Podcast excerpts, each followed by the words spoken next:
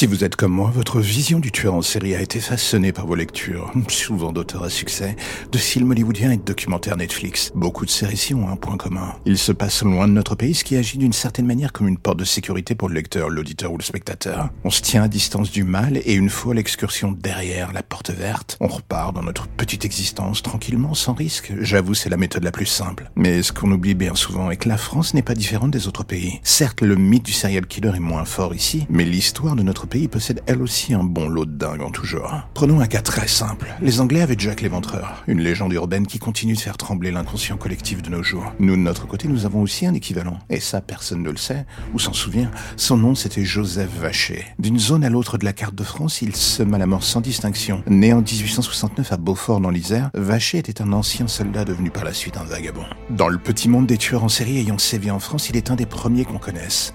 Si l'on étudie son palmarès, ce dernier s'élève aux alentours de 30 personnes, majoritairement des femmes et des adolescents qu'il finira par tuer sans le moindre état d'âme. Et quand je dis ça, je pèse mes mots. Vacher avait une particularité psychologique qui n'a pas aidé à calmer ses envies.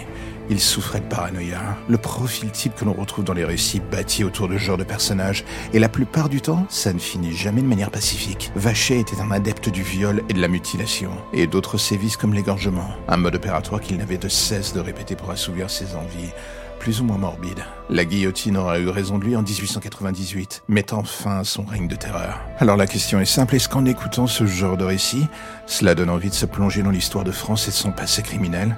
J'avoue, ça fait un peu taré en disant cela, mais je ne peux m'empêcher de trouver encore une fois fascinant de voir comment, au travers des pays ou des époques, les profils des tueurs en série divergent ou convergent vers une seule et unique ligne. Et dans le fond, c'est en remontant en quelque sorte l'ADN du mal que des auteurs de l'ombre comme moi ou d'autres plus talentueux s'évertuent à créer des histoires pour vous faire peur. Un challenge sans fin, d'une certaine manière.